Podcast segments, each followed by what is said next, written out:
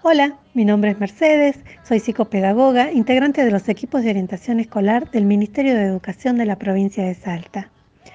Hoy quiero dejarles un mensaje a todos los estudiantes y a sus familias. Un mensaje esperanzador en estos tiempos tan difíciles que estamos viviendo por el aislamiento social y obligatorio. Si bien es un tiempo difícil de llevar, es un tiempo que no necesariamente es negativo. Es un tiempo distinto, es un tiempo cargado de aprendizajes, es un tiempo de cambios que nos da la oportunidad de fortalecernos como familias. Es un tiempo de novedad, porque es un tiempo sin prisas, es un tiempo de encuentros, es un tiempo de convivencia sin la urgencia habitual de salir disparados hacia algún lado. Es un tiempo de aprender y de aprender cosas nuevas, no solo con las tareas escolares, sino aquellas cosas cotidianas, como ayudar con las tareas de la casa, organizarnos para compartir algo. Estamos aprendiendo a convivir, a cuidarnos y a cuidar.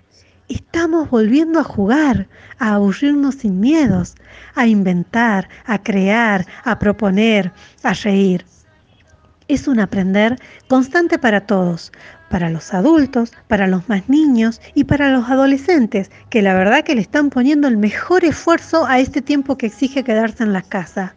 Ya no hay boliches, no hay previas, no hay partidos, no hay bailes, no hay juntadas con amigos, pero sí hay voluntad de salir adelante prontamente. Familia, es importante que sepan que los chicos y las chicas no están perdiendo el tiempo con tantas tareas o porque no van a la escuela. Ellos y ellas están aprendiendo más que nunca, no están perdiendo cosas, están ganando en valores, en conocimientos nuevos, en descubrimientos de sí mismos y en el descubrimiento de los otros. Chicos, chicas, familia, en este tiempo seamos creativos, seamos tolerantes, seamos optimistas. La pandemia va a pasar.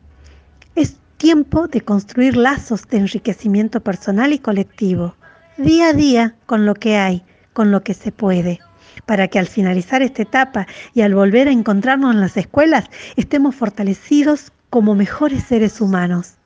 Sigamos adelante, no bajemos los brazos, ya falta menos para darnos esos abrazos que te cuidan el alma.